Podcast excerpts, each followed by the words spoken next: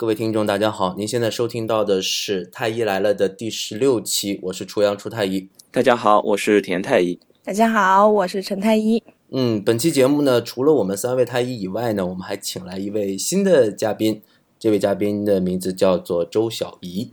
周小怡给大家介绍一下自己。大家好，我是周小怡。那我只是一名非常普通的医学生，然后今天坐在这里呢，是嗯有一个原因，后面出太医会告诉大家。嗯，那么在进行今天这一期节目之前呢，我们先就第十五期我们讲了这个阿胶啊。然后虫草啊、燕窝这些我们都不吃。我们这一期节目讲了这些。然后呢，有一些网友、有些听众给我们回复一些呃问题，呃，我觉得很有意思。然后我这里这一关于这个胶原蛋白的这个问题呢，我们可能会有一些误解。那么我们在这里稍微纠正一下哈。关于胶原蛋白是这样子的，呃，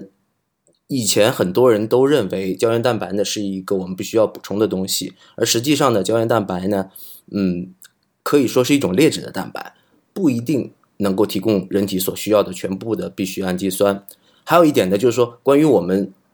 吃下去的蛋白，不一定就等于能够合成这些蛋白。那么我们上一期节目提到了，就是说，呃，可以通过吃牛筋啊、吃猪脚，还是可以补充胶原蛋白。这里面呢，其实我想更正一下，就不仅仅是说，呃，我们能吃。到时候我们就能够把这些胶原蛋白补充到自己的身体里面，是这个意思。田太医，你有什么看法关于胶原蛋白？其实也不只是胶原蛋白，就是你即使是就是胶原蛋白是一种非常好的东西。那么你人体需要的东西其实多了，只要是你必须的，多少种氨基酸都是你必须的氨基酸，这些都是你必须的，都是好东西，也不用说我因为知道它好，我就要特特地要吃什么东西去补它。你只要正常饮食，这些你必须的东西就已经都补进去了，就没有必要特地为了一个你刚刚听说了一个很重要的东西而去补。就像我们上一期里讲的，你不知道的其实更多，所以你就正常饮食，然后正常一个比较良好的、健康的一个生活方式就可以了，而没有必要为你刚刚听说了一个什么东西而去付一些额外的一些东西。呃，但是我觉得，呃，大众也不要误解，就是说这个胶原蛋白说它是个劣质蛋白。也不是说这个东西不好，只是说它在营养学这个范畴的话，它应该说它不能补充所有的必需氨基酸，所以你不能不可能光靠这一个蛋白就解决所有问题，只是这样。嗯，关于上一期的节目呢，我们就就回复到这里哈。那这一期呢，我们今天特意多请来一个嘉宾，呃，周静怡是什么原因呢？那周静怡呢是呃浙大的一个医学生，现在还没有走上临床哈。那么。其实这一期的这个话题呢，是因为昨天我们进行了一番讨论，按照周静怡的说法呢，我们差点吵起来。可能这个里面呃，我们会有一些分歧，就是说，我认为在这个 CPR，也就是心肺复苏这个方面哈，因为前段时间就是元旦期间，在上海外滩出现了这个踩踏事件嘛，那么在踩踏事件发生之后，很多的伤员没有得到及时的救助。那么我们就讨论到了一个问题：如果是一些非专业人士，虽然经过了这个 CPR，也就是心肺复苏的这个训练，他是不是应该去做这样的一个 CPR？那么周静怡，你再来看怎么来看这个问题？其实，呃，当时我是看到了一个新闻，这个新闻是有记者去采访这个事件当中所谓的“后退哥”这么一群人，就是他们当时发生踩踏事件的时候，有一群年轻人在喊后退，然后他们就认为这样一种行为救了很多人，然后他们把他们作为英雄去采访，然后在这个采访的这个稿子当中，我看到就是有关于这个后退哥其中一位后退哥，对于当时他们对呃。受伤的那些人进行急救的一个过程，然后在在他的描述当中，我发现他提到了心肺复苏，提到了他们受过公司的培训，但是他有一些细节上是错误的。嗯，然后当时就有一个想法，因为我们也是一群想要去做医学科普的学生，因为觉得现在医学科普其实是非常必要的，然后我们就想要去纠正一些。就是大家一些常识性的错误，一些很很小的一些点，然后当时就想写一篇这样的东西，然后其实是一个初稿写好以后找初太医，想让他作为前辈给一些意见，然后其实我当时想的只是说，对于这个内容方面是否专业，或者言语方面是否公正，这样子就是请出太医去评价一下。但是万万没想到，真的是万万没想到，万万没想到的是，就是当时出太医提出了一个问题，就是这个东西，如果说是发在官方的一个平台上，能不能发？因为他认为，如果在一个官方的立场的话，这个东西是不能发的，因为它有就是所谓伦理上的一些纠结，就是你一个没有受过正规培训，当然这里面后退哥他们说自己受过正规培训，一个没有受过正规培训、没有学过医学知识的人去救人，产生了不良的后果，那这个责任该由谁来负？如果我这篇东西发出去的话，那么就让大家造成一种错觉，就是鼓励大家。就是没有学过专业知识的人去救人，那这样如果造成这样后面造成很多不良后果的话，这个责任又由谁来承担？其实我当时是震惊的，真的是震惊了。我从来没想过说这个会是一个问题，因为嗯，怎么说呢？CPR 这个东西，也就所谓的心肺复苏这个东西。我们因为我是浙大的嘛，然后我们浙大是每年都会举办很多很多次的培训，主要是由呃浙大的红十字会这个组织来培训啊。当然，这个浙大红十字会应该和中国红十字会没什么关系。然后，对对对，这个肯定要的。那呃，因为我们做的真是公，就是我们学校这个做的是公益的东西。然后呃，我们浙大红十字会都会。对学生进行培训，而这个培训是不仅限于我们医学院学生的，大部分应该说大部分报名的人都是非医学院的学生，大家都很积极的去学这个东西，每年都有好多场，场场爆满。然后也包括就是呃后退哥他们所提到的，就是现在很多公司都会对员工进行这方面的培训，也包括就是我们作为医学生，我们会了解到很多国外的这方面的一些东西。那国外他们是作为一种就是民众。普通民众需要掌握的一些基本技能去推广的，我所以，我从来没想过说这个东西是有这种伦理方伦理方面的这种争议的。这个应该不准不准确，不能说叫伦理方面的争议。就是说，昨天我们呃，就是在我跟周静怡讨论完这个问题之后，我又和田太医、陈太医我们一起讨论过这个问题哈。我们都觉得，关于一个人是否具备 CPR 的这个资格。我们其实是没有一个严格的界定的，对对吧？那么在这里我也要先声明一下哈。首先，我个人的，我昨天也跟周静怡也强调过，这不代表我的个人立场。我的个人立场是，即使冒着进监狱的风险，那么我也仍然要救人，这是我个人的观点哈。但是我们还是要回到这个问题上来，我们不能够凭着自己的一时冲动或者意气用事。啊，就要去做好事。我们需要知道相关的法规和相关的一个培训的规范。那么，田太医，昨天我问你这个问题的时候，记得你说了，就是说，你还是觉得是要有证的人才要才可以进行 CPR 试试。因为我是这样想的，你看，就是你讲的那个后退哥，他说他们在公司培训过，对不对？他等于就是所谓的接受过正规培训的。即使是接受过正规培训的这么一批非医学专业的人，他在真正要临床了，或者是说真正要操作的时候，他也会发现，哎呦，我还有很多细节我都不知道。那么你怎么能够界定我一个人，我通过看一篇呃简单的一篇呃科普文章，我就能保证他就可以获得一个足够来救人的这么一个技巧？然后你让这个人去救人，你怎么就能保证这个人就是在帮人？嗯。也就是说，我其实想表达的是，这样子我们写了一篇文章，是不是可以代替正规的一个 CPR 的培训？对，而且你这个正规到底是怎么样算正规？因为就是你说的这个浙大红十字会，我我我老婆也是浙大浙大的，她是心理学，当时她也是参加过这个浙大红十字会的这个培训，这个情况我也是了解的。我当时就觉得做的是挺好，浙大做这么一件事情确实是很好的一件事情，但是从我老婆回来的这个，她的这些反应来看，我觉得，呃，怎么说？他是没有不会给你发一个证的，因为他没有这个资质来给你发证。就是说，你经过这个培训之后，你就有这么一个资格，一个官方认可的一个资格，你可以从事这么一项活动。对，因为他们怎么说也是一个就是学生组织，像我们在医院里面培训的话，我们是有那个证的。对，但是就是说，从他的这个说法来，从他这个做法来看，我觉得就是可以说就是花拳绣腿。嗯。我觉得是可以这么讲，就是说嗯。他，比方说他可以说，哎，你胳膊要伸直，他他能够跟你讲这种话。啊，你胳膊要伸直，你要靠重力去压，但是实际上他不懂得整个这个过程，真正面临一个人，你的。你比如说，一个一个患者躺在这里了，你需要去判断的不是说我这个人胳膊有没有伸直，你先要判断你是不是需要做 CPR，这是一个关键。对，田太医，所以就是呃，可能我昨天那篇东西没有发给你看哦，所以我昨天那篇东西里面很多写的其实不是就是像，因为我昨天自从我看了那篇报道之后，我就去翻找了很多很多，就是网络上也好，书上也好，所他们所给出的这种 CPR 培训的这样一些嗯流程，我就发现。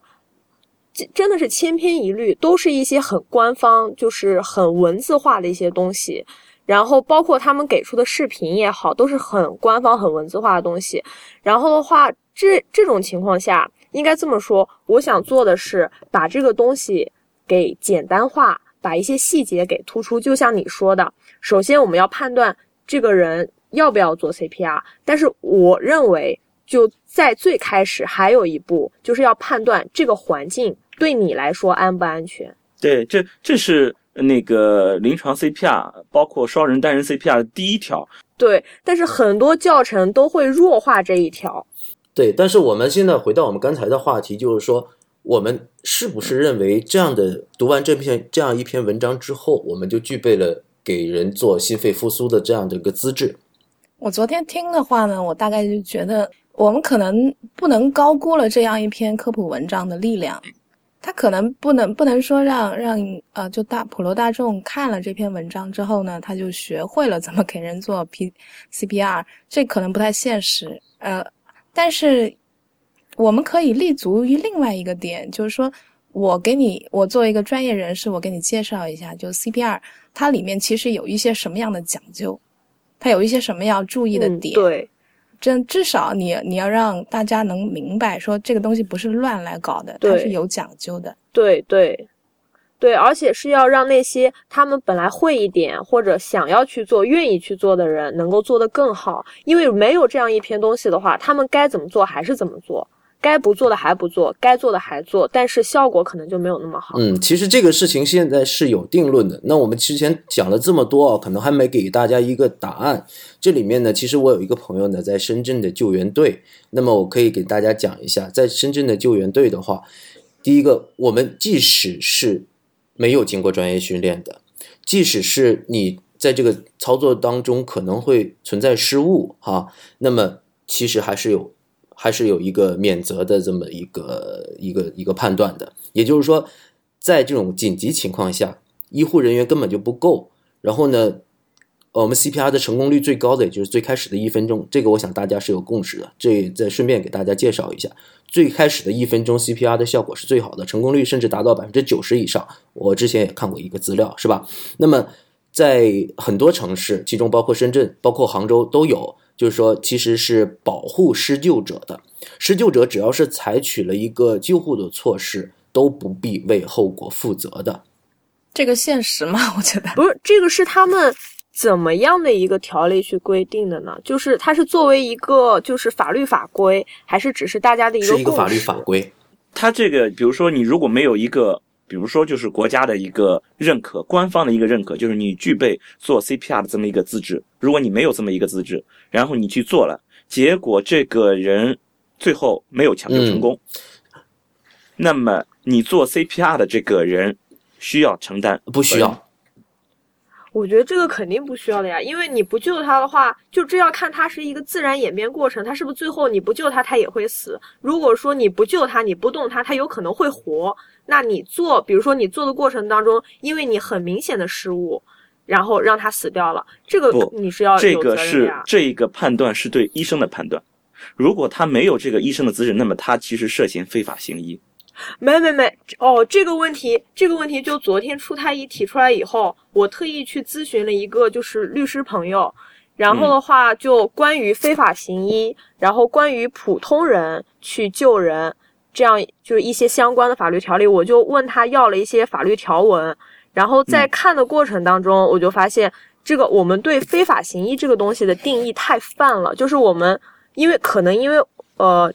各位老师是医生，然后我是将来的医生，所以我们动不动就会考虑到非法行医的问题。但是对于普通人来说，其实他们是没有这个顾虑的，因为非法行医其实它定的那个范围还是很窄的。嗯，其实这个事情我昨天呢，我们之前有一个律师上过我们的节目，叫 Raymond Wong。昨天就这个事情呢，我也咨询过 Raymond Wong，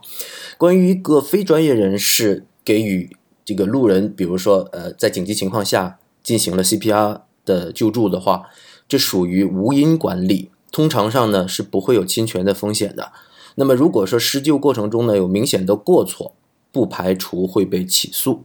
什么叫明显的过错？比如说我给他按照正常的一个呃规范去做了，那么他最后没有救活，或者说导致他肋骨骨折了，那么这种情况下呢，其实是没有问题的，因为你还是一个正常的救助。但是，假如假如这个尸检发现肋骨骨折了之外，还有肺肺被断掉的肋骨穿破了呢？嗯，那这个时候你怎么算这个账？这个时候呢？那我觉得这个也是正常的一个并发症吧。就是那么你怎么保证？那么你有什么证据来证明这个人的操作就是符合规范？这个总体来说呢，要看有多严重。我们不能说想当然说啊，因为我们要救人，所以说，但我们还是要要知道相相相。就是相关的法律法规嘛，就是说你最后的这个 Raymond Wang 这个律师呢，帮我们还回答了一下，就是说这个救治不当要看有多严重。对你，你看你比如说你你你本意是好的，你动机是好的，哪怕的方法是错的，其实呃到了法庭上，这个还是会法官还是按按照常理去推断你当时的动机的。所谓常理的话，就是看一般人会怎么做。你比如说。这个人已经晕倒了，然后你你不是 CPR，你只是拼命的扇他耳光，然后打到他已经脑出血了，那我觉得这就这就是超过了常人的下手够狠，对吧？这就超过了常人的这个一个一个救治的范围嘛。但是你如果是你的本意是好的，你想给他进行心肺复苏，可是你确实也没怎么经过正规的一个训练，但是呢，你按到他肋骨骨折了，那我觉得就是。就算是上了法庭的话，法官也会站在这一个一个常人的推断去帮助你。所以呢，其实这个按照 Raymond 的这个解释来说呢，呃，这个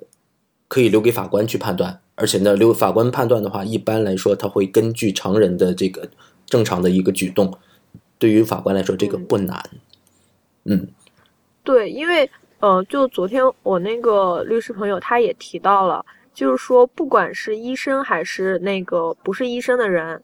他所去救人的时候，如果他产生的损害，所谓的侵权行为是属于，就也不能说侵权吧，就损害是属于正常范围内的损害，就是我们医生所谓的正常的并发症，比如说你 CPR 肋骨按断掉了，然后肋骨戳伤内脏了，这种都是。我们所谓正常范围内的损害，如果超出正常范围内，就刚刚出太医所说的，就扇耳光扇到脑出血这种，主要是这个行为不太正常的行为。这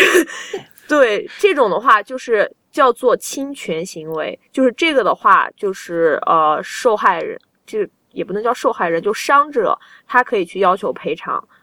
这个是有有规定的。哎，陈太医啊，昨天呢？我问了我朋友圈里的这些亲朋好友，嗯，然后也问了我的同事，哈，然后在微博上也问了朋友。我现在在这里问一下你，你觉得，呃，你自己第一个说你自己哈，第二个呢，你可以猜一下大家会是什么一个反应？你如果说在这种紧急的情况下，你你的立场是？我我在大街上遇到一个需要做心肺复苏的人啊，对对，我整天都在做做这种梦啊。做这种梦，我还以为你整天在做这种事儿。我说 你也太狠了吧，天天能遇到有人昏倒啊，心脏停搏。我我这个梦我做了好多年了，我至今没遇到，我好失望哦。就从我拿到医师资格的那天开始，我一直在想，什么时候走在路上突然遇见一个人啊倒下去需要做心肺复苏，哎，太爽了，做英雄的机会终于来了。可是我一直等到现在也没等到这一天。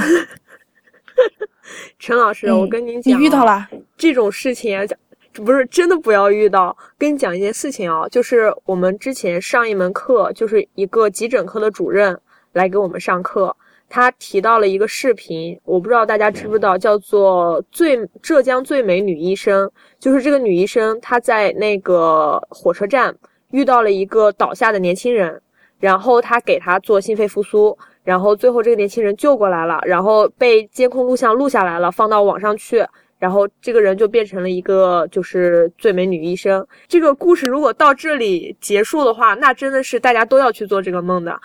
然后，但是给我们上课的这个急诊科主任，他让我们写一篇作业，就是指出这个视频当中你觉得不对的点。其实刚开始的时候，大家都不会去认真看这个视频，看看记者写的文字，甚至是很多人看看记者写的那个题目。就会觉得哇塞，好厉害啊！就这样子。但是当我们真正去看这个视频的时候，发现，即使是这样的专业人员，他在做的时候，可以说错误从头到尾都是有的。而且后来我们才知道，原来这位女医生是某地方医院急诊科，也不知道急诊科，好像是重症，反正就跟急诊有点关系的一个科的主任。哦，她还是主任。结果他他做出来，你们要去挑的话，也是一样能挑出一堆刺儿。对。对，我觉得这个其实是可以理解的。比如说，举个例子哈，腰穿，我们在实习阶段啊，或者是轮科阶段都做过腰穿，可是突然间来来一个现场的一个事儿，然后我们多少年都没有做过腰穿，突然让你做一个腰穿，你也很难保证你的这个每个操作细节都是正确的。呃，你就让一个麻醉科的医生站你旁边看着你做，你手都抖，我告诉你。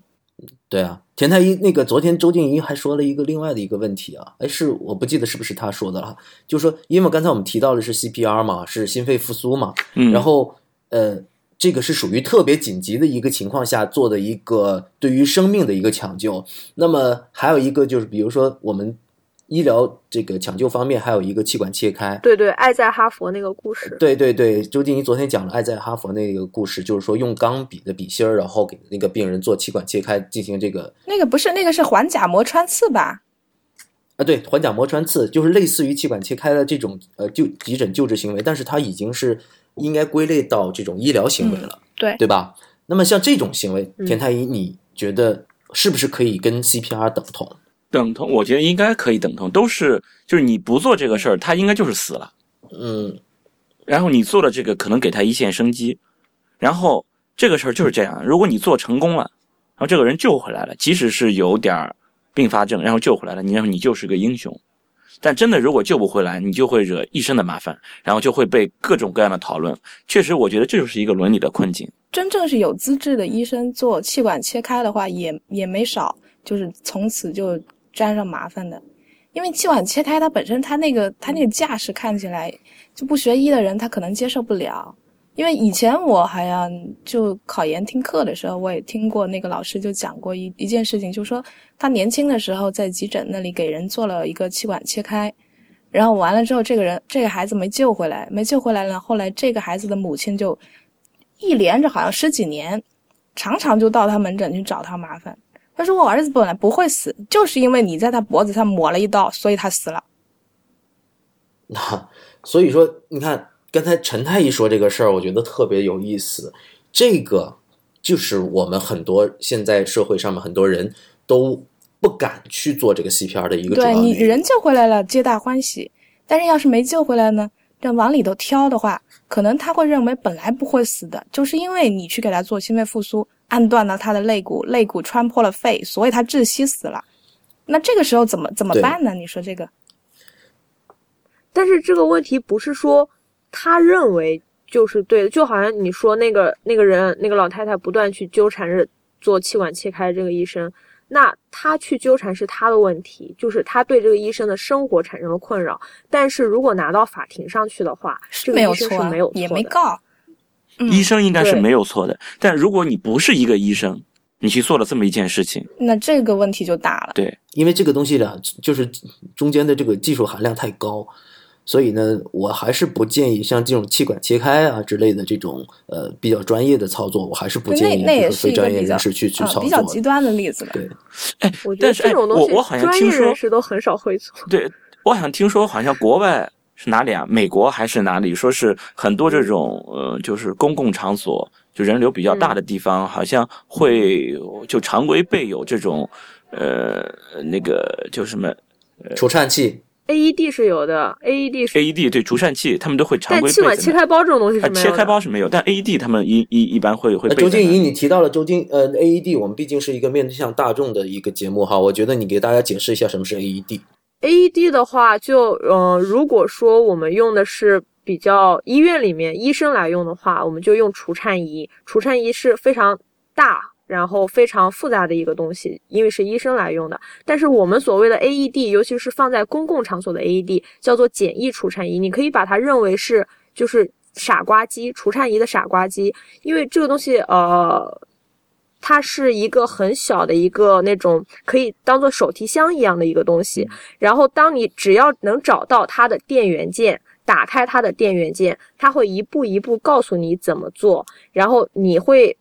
在它的指引下把电极片一种长长的片状的东西贴到那个倒地的人的身上，然后在它的指引下让这个东西放电，然后通过电击通我们叫做除颤，让这个正在颤动的不是正常跳动的，是颤动的心脏恢复到正常跳动的节奏，是这样一种东西。嗯，昨天其实大家有讨论到，就是我们的节目呢，不能老是自顾自的的自嗨，是吧？我们几个人说的挺开心，但是可能可能我们的听众朋友听不懂。我觉得就是像尤其提到了这些专业的概念的时候，希望还是能顺便给大家做一下科普的。然后我还想问一下啊，就是说刚才我提到了一个问题，就是说你们有没有猜想过，就是我问这样的一个问题，在我的朋友圈和在我的微博，大家的反应会是什么？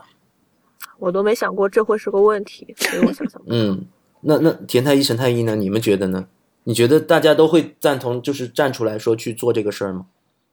我觉得大家会不赞成。普通人应该都很有心想要去帮助别人，但是他不知道自己做的是不是对的，他会因为缺乏这种信心，所以没有真正动手。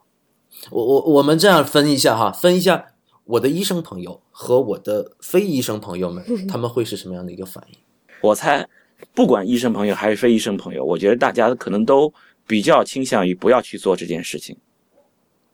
哈，我觉得会这样。你为什么会这么猜想？是是这样，就是说，如果你没有把这件事情当一个事儿拎出来，让大家去考虑，大家就凭自己的直觉一想这件事儿，哎，就是看见哎有人倒下了，我我是不是就要去去做这件事情，去去做 CPR，或者是就是说你不去思考这个事儿，你比如说看到有人在科普 CPR，那么你可能也会跟着去学，然后会想，哎，如果我要碰上，我就要去做这个事情。但是如果你把它当成一个问题，单独的拎出来让大家去思考，大家可能会考虑的更深，可能会考虑的更多。对，因为他他会给你很长的时间去反映这后面的利弊，但当你真正面对这样一个情况，就我学过 CPR，我前面有人倒下了，我不会有那么多时间去思考的，就好像那个以前扶扶老人家。最开始扶老人家的那些人都没有考虑那么多，对他们都是直接上去扶的，直到后来才会说大家多想一点。对，就是说这件事情你把它拎出来了，我我想大家就会好好考虑一下，你为什么要问这么一个问题，然后大家就会考虑很多，瞻前顾后的想很多，就会想，哎呦，可能做这件事情真的是有风险。对，然后真的就是结果就是这样。呃，大多数的非专业人士给我的回复呢，其实都是说算了，还是不要做了，因为呢这个风险太大。他们就把这个刚才扶老人家的这个事儿啊提出来说，就说我你看扶个老太太都有风险，更何更何况是要帮人家心心肺复苏是吧？你按了之后，到时候也不知道怎么按好，然后也不一定能不能救活。所以刚才周静怡一开始给我们讲了一个三个字的名词，叫后退格。嗯，其实就是反映这个当时的一个情景哈。大多数人是后退的，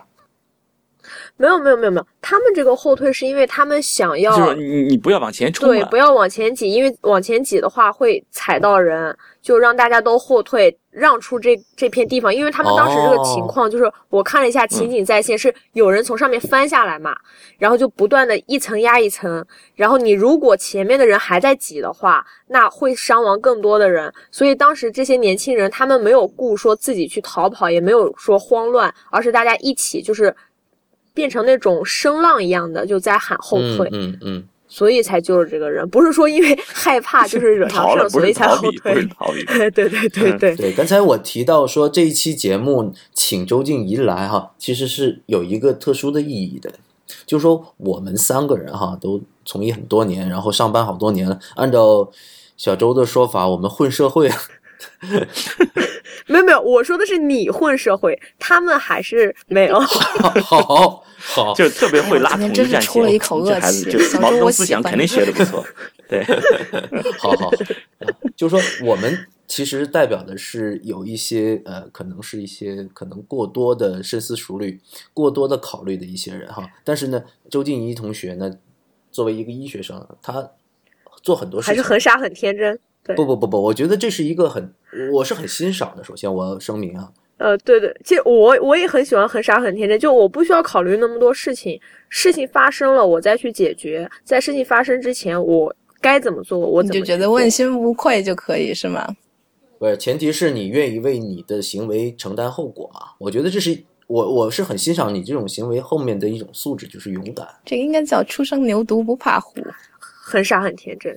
对对，这陈陈太医懂我。就陈太医刚才说问心无愧嘛，那你我觉得很多人在就是现场看到有人倒下，第一反应会去救，是因为他们有一种问心无愧的这种心在那里面，就是如果不救的话，他会后悔。但是到后面，你如果说把这个问题，就像田太医说的，把它拎出来去讨论，当大家有更长的时间去反应的时候，去想的时候，这后面的利弊的时候，可能“问心无愧”这四个字就没有那么重要了。嗯，所以给大家分享一下昨天我做的这个小调查的这么一个结果哈。其实呢，大多数的普通的民众，就非专业人士，他们给出的答案就是说，哎呀，反正我也不是太懂。再一个呢，确实好像学过那么一点，又没有学得很精，所以还是不要捣乱了。所以呢，我们就还是不要去，不要去做这个事儿。那么换了专业人士，就是我身边有很多的医护人员哈，他们的观点竟然也是一半一半的。这个这个其实是很很有趣的一件事儿，就是说，有有有一位医生，我觉得我很欣赏他说的话，他说要做，做总比不做好，就算是不规范的心肺复苏也要去做。我觉得我觉得这我很欣赏他这句话哈，但是这只代表了一方面的观点，另外一方面就是说，他说，呃，你你救活了，你厉害，你是英雄啊，你是道德楷模。如果是救死了，你就是瞎整，是不是专业人士都没用，到时候我们都可能会接受法律的制裁。再一个就是说，现在医患矛盾这么的激烈哈，很多人都选择首先自保。嗯那么在这种情况下呢，其实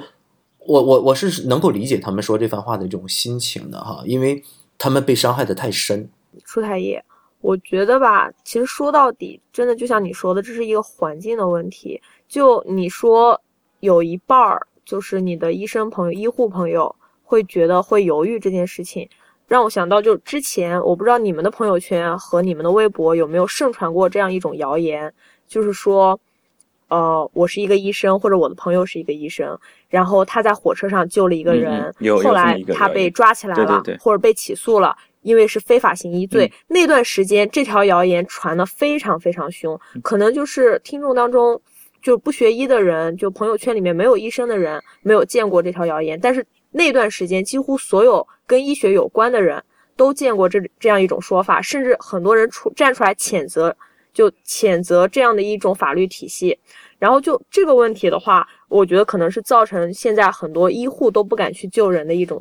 就是一种现象。但是我昨天在问那个律师朋友的时候，我我也问了这一点，他给我一份东西，叫做《卫生部关于对非法行医罪犯罪条件征询意见函的复函》，也就是说，呃，是卫生部就最高法人民法院曾经也问过卫生部这个问题。然后卫生部他的一个答复，后来就作为是一个免责的一个依据，它当中就有一条是这样说的，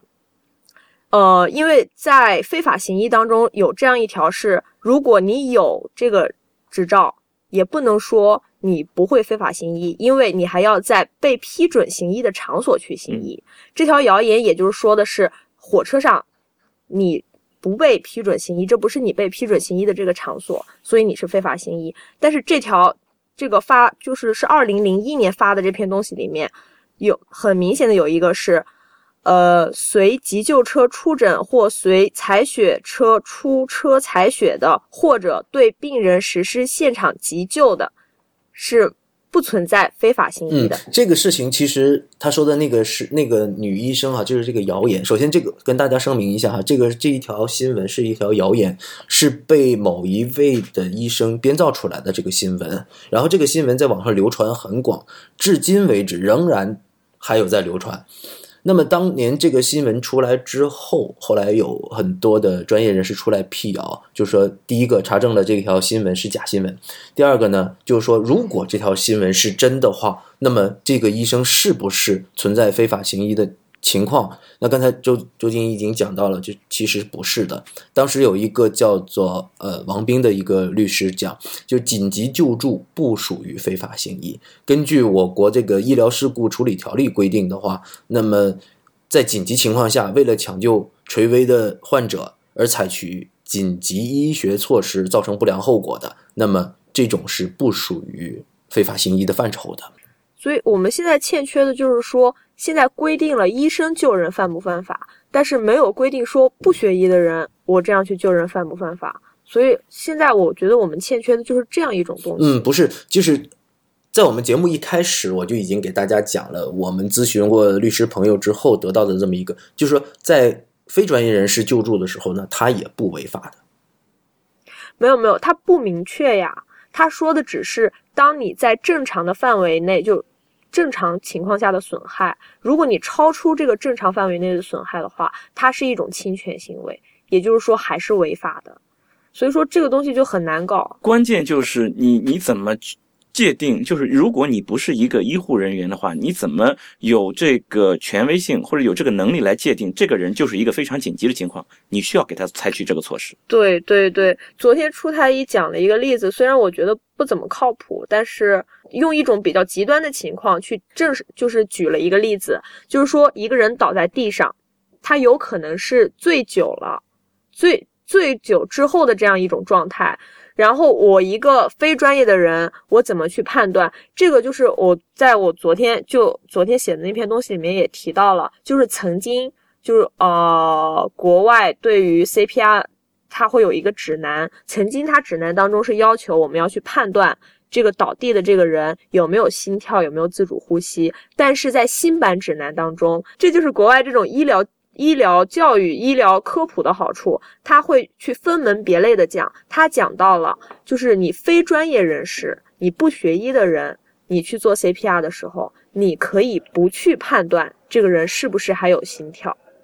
这一点的话，就会造成很多误判，也就是我们所谓的哦，这个人明明就是心跳还在的，他不需要进行按压，你按压了，你肋骨断了。但是他们国外，他们不在乎这种事情。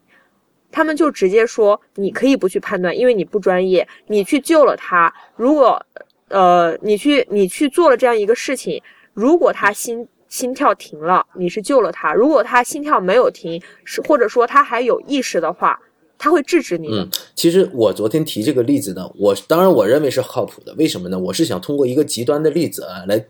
来讲解给这些现在的民众听哈，就是说，因为这些也是很多。普通的老百姓会担忧的一个问题，就是说我怎么能判断他到底需不需要 CPR，是吧？那么这种情况下，其实呃，刚才呃小周同学也给大家介绍了，说这是国外的规定哈，嗯就是别人家孩子。现现在问题是我们自己家孩子都是照着别人家孩子去努力的，就是我们国内的指南基本上大部分都是翻译自国外的指南，但是。这种医疗界的指南又不能作为，又不能作为，就是我们去把它作为一个很合法的东西去弄，只能说是我们医就是学医的人内部来用，不能推广到大众。我觉得这个就是一个问题，就是这样一个衔接的问题。其实为什么这么说呢？我提到这个例子一点都不极端，因为当时我在急诊科轮科的时候啊，出过这么一件事儿，就是我们接到那种接诊的那个电话，然后说某某街上。有一具死尸，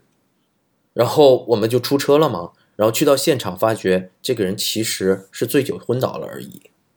所以说，你想可想而知，就是民众对于真正的生生命体中这个生命体征是否还存在，其实他是没有一个判断能力的。还有一个可能，这个人根本没敢上前去。对啊，都有可能啊。那如果说是这些人，呃，他带着这样的一个医学常识的一个一个基础水平的话。你说你指望他去做 CPR 的话，确实是有点风险。而且本来人家可能还是活的，结果比如就晕厥，就是一种晕厥。晕厥的时候，他可能就是意识丧失的。然后你去给他做 C CPR，他是没法制止你的。然后你把他肋骨摁断了，扎到心脏里面，当时就给挂了。那么你这算不算是杀人？对呀、这事儿我觉得是有，就是说他们给出这么一个，就是说你你你呃非专业人士你不用去判断这个，我觉得是很有风险的这么一件事儿。对，他们甚至现在就新版的国外的指南当中还说，你可以只进行按压，不做人工呼吸呼吸。如果你是非专业人士的话，嗯，其其那不开通气道的话，其实我觉得就是说他们就他们只需要保证大脑的供氧，因为就最终保证的都是大脑嘛。他们认为，就是如果你一个非专业人士，你要去进行人工呼吸的话，你打断按压的时间太长了，嗯会造成大大脑供氧不足。你不如一直按，按到救护车来，这样会更合适一点。这是他们二零一零年的一个指南当中提出的。当时就是我们老师呃给我们教我们的时候，我们还特意去查了国内外很多文献。然后去证实这样一种说法，后来发现，其实在国内外文献当中也是存在争议的。他们只是采取了就是少数服从多数的这样一种形式，就大多数人、大多数的文献认为是这个样子，那他们也认为哦可以是这个样子。但我觉得这个东西写进指南还是值得商榷的。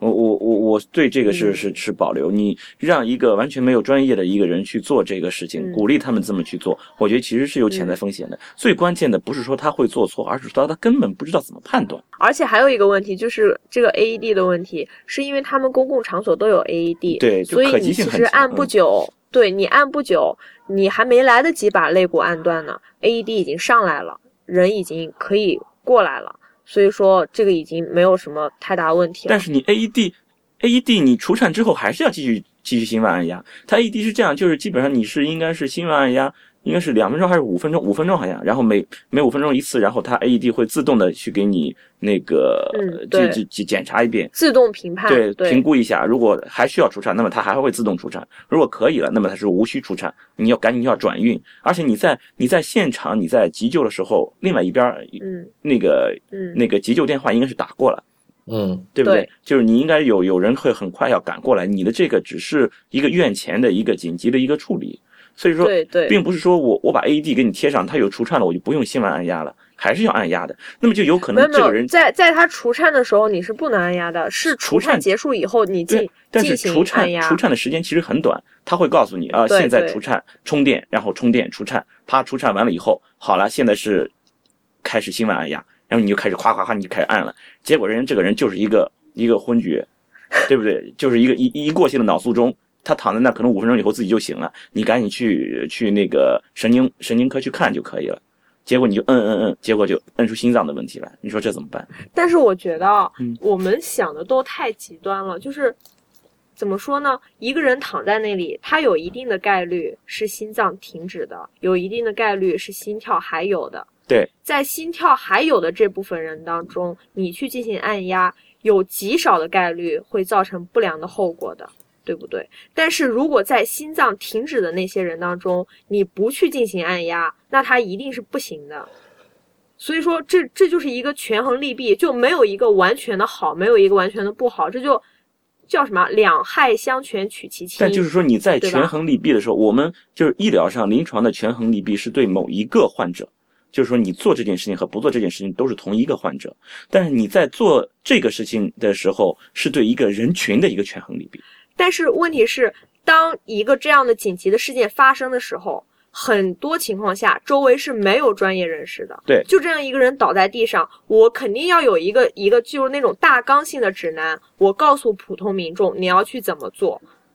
不要说一定要等到专业人士在场，那这这个这样的话，我们所有的院前急救的这种成功率都会其实这个事情我是这么理解的，我是觉得完全可以理解他把这个。就是哪怕是错误的心脏按压，也是放到指南里，我是可以理解的。为什么？因为这是一个非常紧急的情况，在这种紧急的情况下面，我觉得人的性命应该是排在第一位的。对那么，即使你其他的什么伤伤伤害害的话，只要不危及生命，都是可以对，就是接受的。说在在抢救生命这件事情上，我觉得优先级最大的是应该是抢救生命。那么可能这里面存在这个误判断的问题，就刚才田太医提到的这个风险的问题。我觉得，呃，如果是在这紧急紧急的情况下的话，呃，我们应该就是说更加的去选择哪一个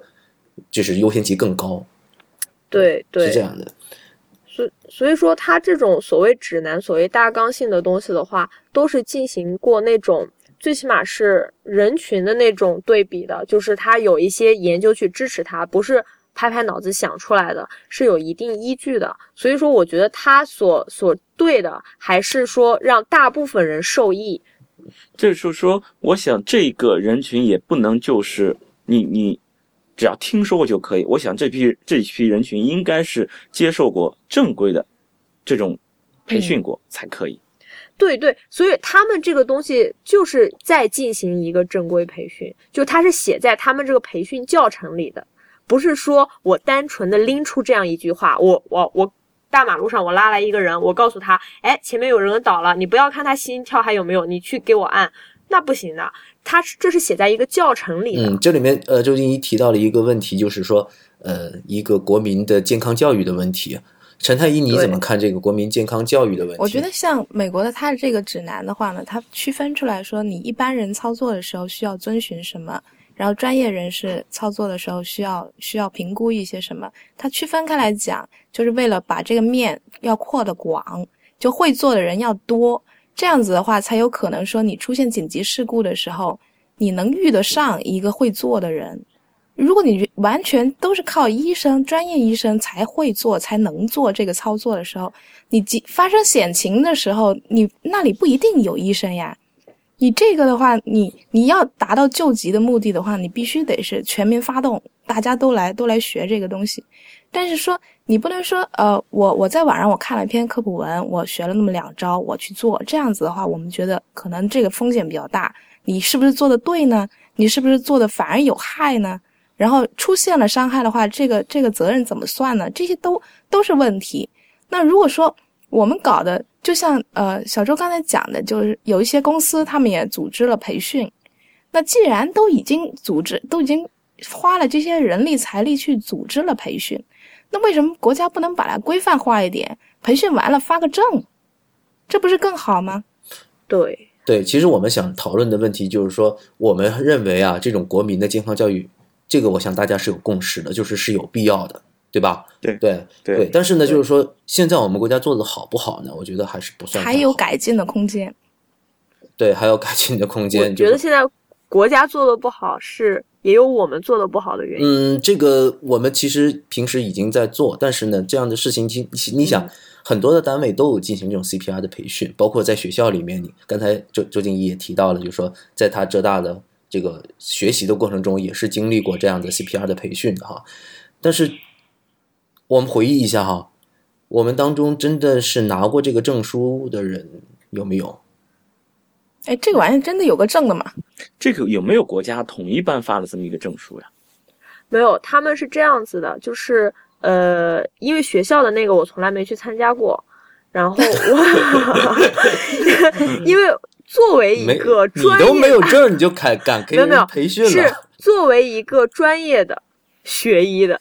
呃，专业学医的，那么我是参加了，就是医学院内部就有老师直接教学的这种。然后的话，因为我还不是医院的员工，所以医院没有给我颁证。但是，呃，据我所知，像邵逸夫医院、浙二医院这些医院，在他们的那种新员工培训之后是有证的。他们这个证是来自于哪里呢？来自于就是呃什么？急诊啊，心脏啊，好像那个名字很长，超很啰嗦的一个名字，就这么一个协会，不是国家。而这个协会的话，好像是就是我们刚刚说的国外指南，就是给出国外指南的那个协会。连中国的协会都不算，但是他那个证上面应该是除了这个协会的名字之外，还有就是国内一些组织的协会。因为我没有最终见过那个证，但是我知道是有这么个东西的。嗯，我其实提这个问题给大家，其实我是代表了一部分的民众去提这个问题的，就是说很多人都会在在犹豫这个问题，就是说我们刚刚才节目最开始就讨论这个问题，到底什么的人，什么样的人有资质做这个 CPR 和心肺复苏的这个这个这个救治的一个操作哈。那么我们刚才讨论了说，有些人有证，有些人没证，那岂不是说我们要有证才能去做这个事儿？因为就是说是这样，就是我们刚才也是把这些事儿呢，就就寄希望于在政府上。我们其实就是还是希望一个大政府的这么一个一个思想。我觉得但是这种很不对。就其实国外，你即使是你比如他们这种医师协会，就是说你能不能做医生，你有没有医生的资格，是呃，医师协会是一个民间组织，不是政府组织。对他会告诉你，你已经获得了一个医生的一个资格。然后至于你开业，啊、你是不是获得了这个政府许允许了你这种那个医生的这种资格，是政府颁给你一个执照。是这样，如果你什么执照都没有，你就压根儿没有学过医，政府也照样可以颁给你这么一个执照，让你去行医。如果你出了问题，那么就是政府就要有问题了。所以说，政府在颁给你这个执照的时候，一定要看你有没有拿到过民间的这个医师协会颁给你的这个资格证，他才会给你。哦，他还双是这个样，重审批，所以说应该是有一个是吧？对，所以就相当于是一个民间的一个一个组织，他会来给你来审核。那么同样的，他的这一个资质，就是说你你，比如说他在出这个呃叫指南的时候，是其实相当于是一个民间组织，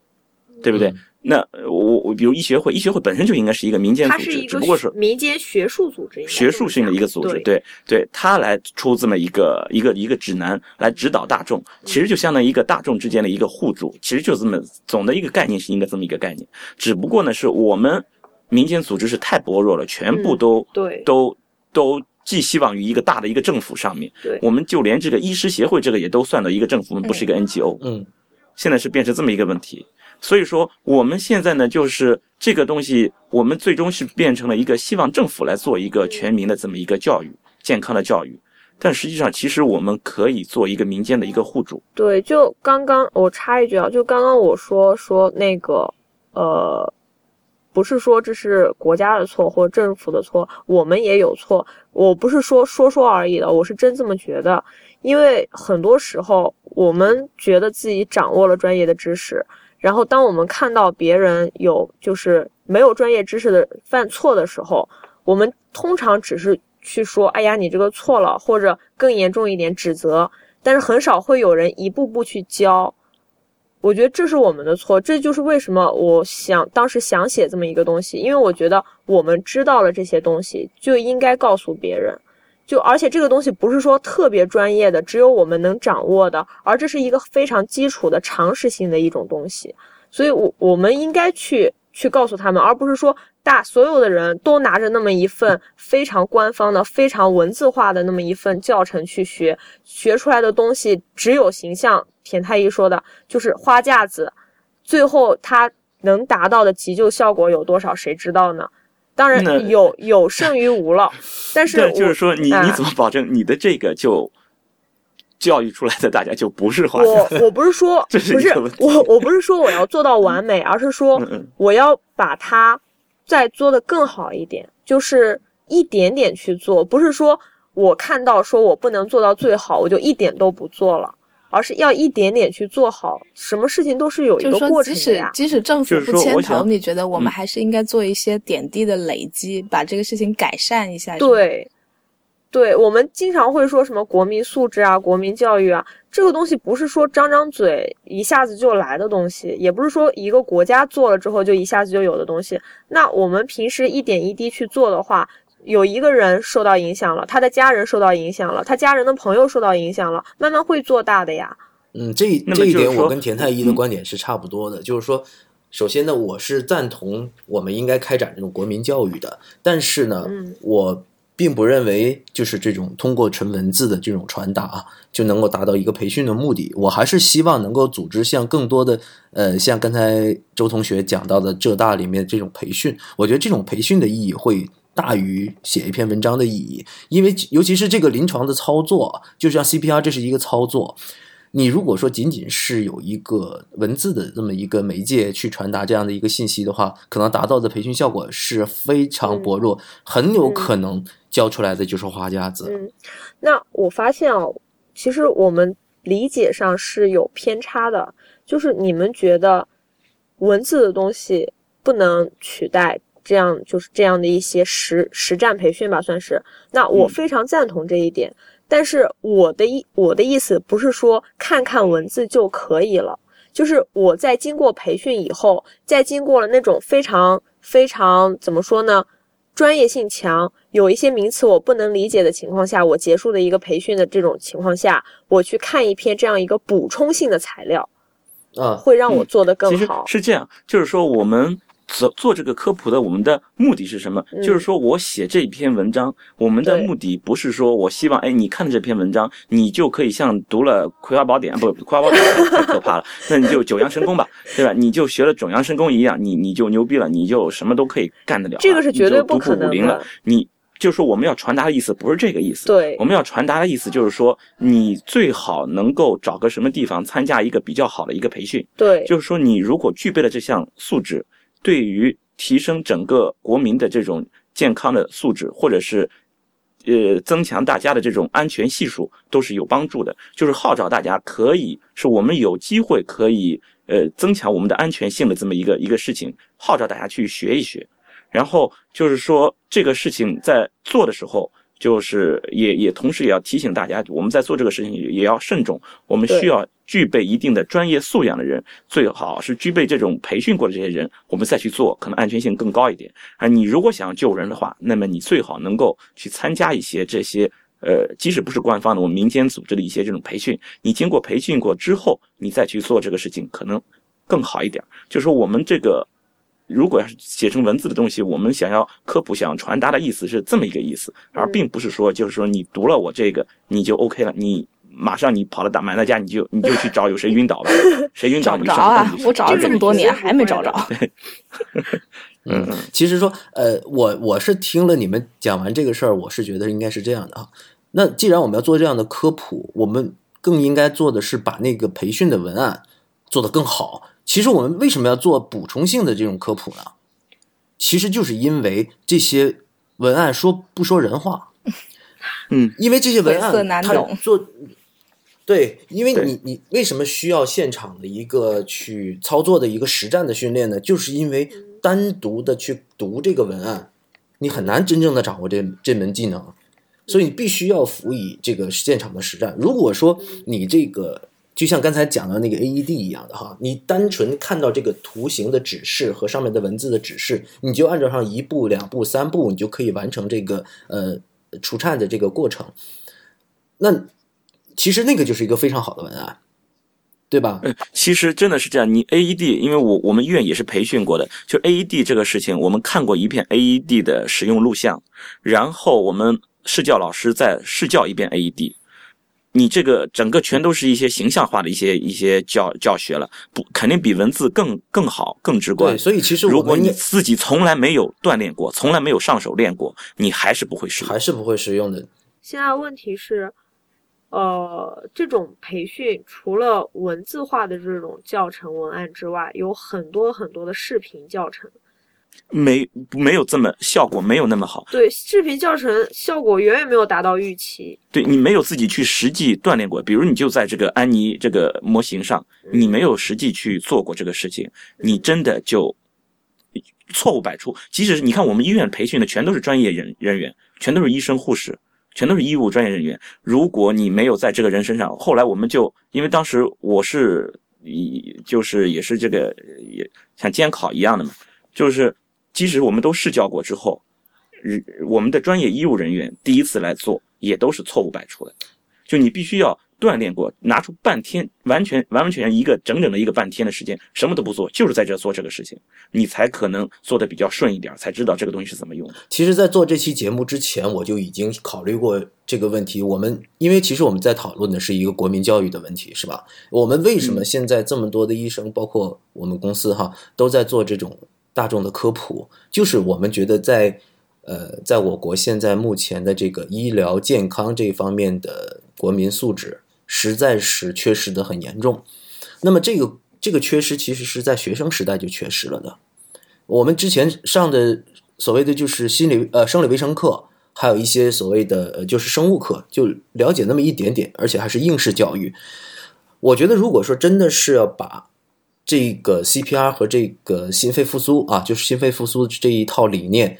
真正的传递到大众的心目当中去，你应该就是从学生时代就是反复的强调，比如说